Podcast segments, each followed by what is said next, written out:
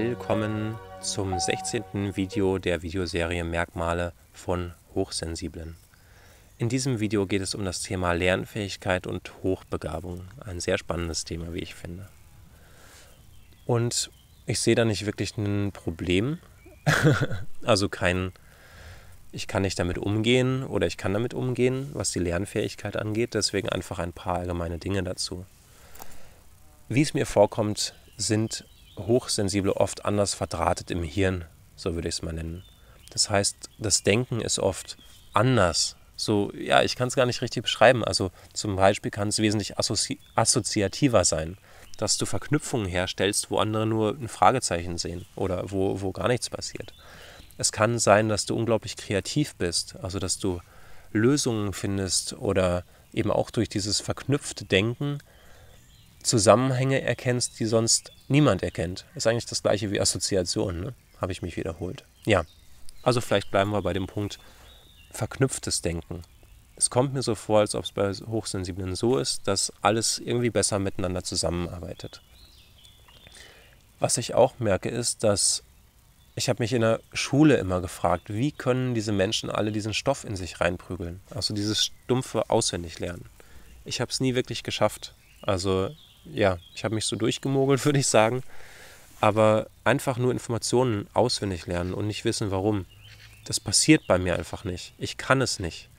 Und jetzt mit der Zeit ist es immer noch schlimmer geworden. Entweder es interessiert mich etwas, ich sauge es auf, wie ein trockener Schwamm, oder es interessiert mich nicht, dann kommt nichts an.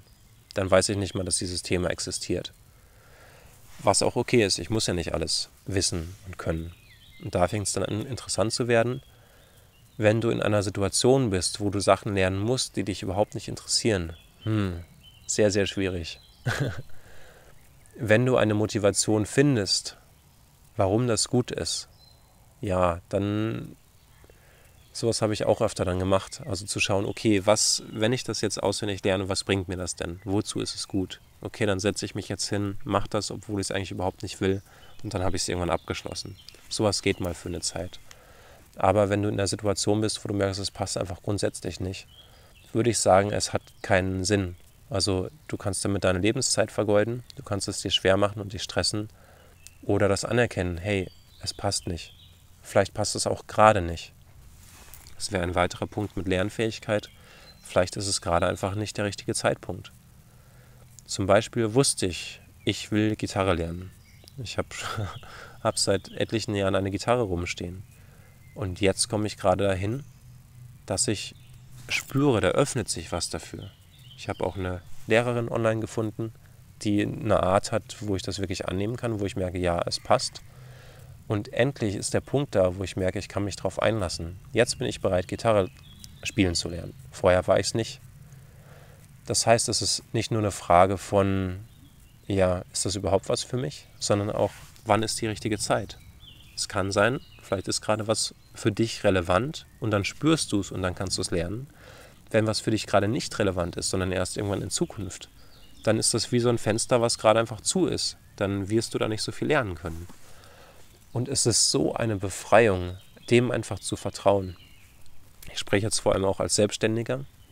Also die Themen mir einfach anzuschauen, zu denen ich mich gerade hingezogen fühle, ohne zu wissen, warum. Es kann auch in anderen Lebensbereichen natürlich genauso wichtig sein. Aber der ist bei mir relativ stark ausgeprägt, dieser Lebensbereich mit, ja, ich drehe diese Videos und so.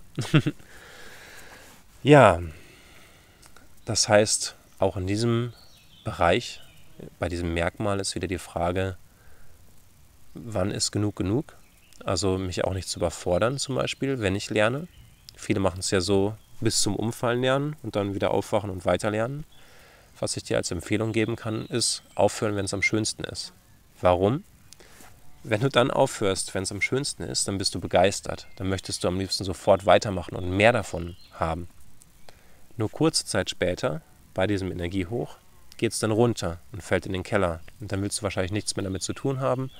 Merkst, es ist mir alles zu viel. Und äh, ich brauche einfach eine Pause. Das steht eigentlich dahinter. Wenn du dann aufhörst, wenn du schon völlig erschöpft bist, denkst du am nächsten Tag so, oh, dieses Thema, was mir so viel Kopfschmerzen bereitet hat, wo ich gemerkt habe, ich bin völlig erschöpft, will ich mir nicht anschauen. Hast du vorher aufgehört? Zum richtigen Zeitpunkt ist es, boah, ich kann gar nicht erwarten, weiterzumachen. Ich träume davon. Das ist mir noch alles komplett frisch im Hirn und war eben nicht zu viel, sondern genau die richtige Dosis, dass ich immer noch oh, begeistert bin. Das als wirklich praktischer Tipp zu diesem Thema. Probier es mal aus. Es macht einen großen Unterschied. So viel dazu. Wir sehen uns im nächsten Video.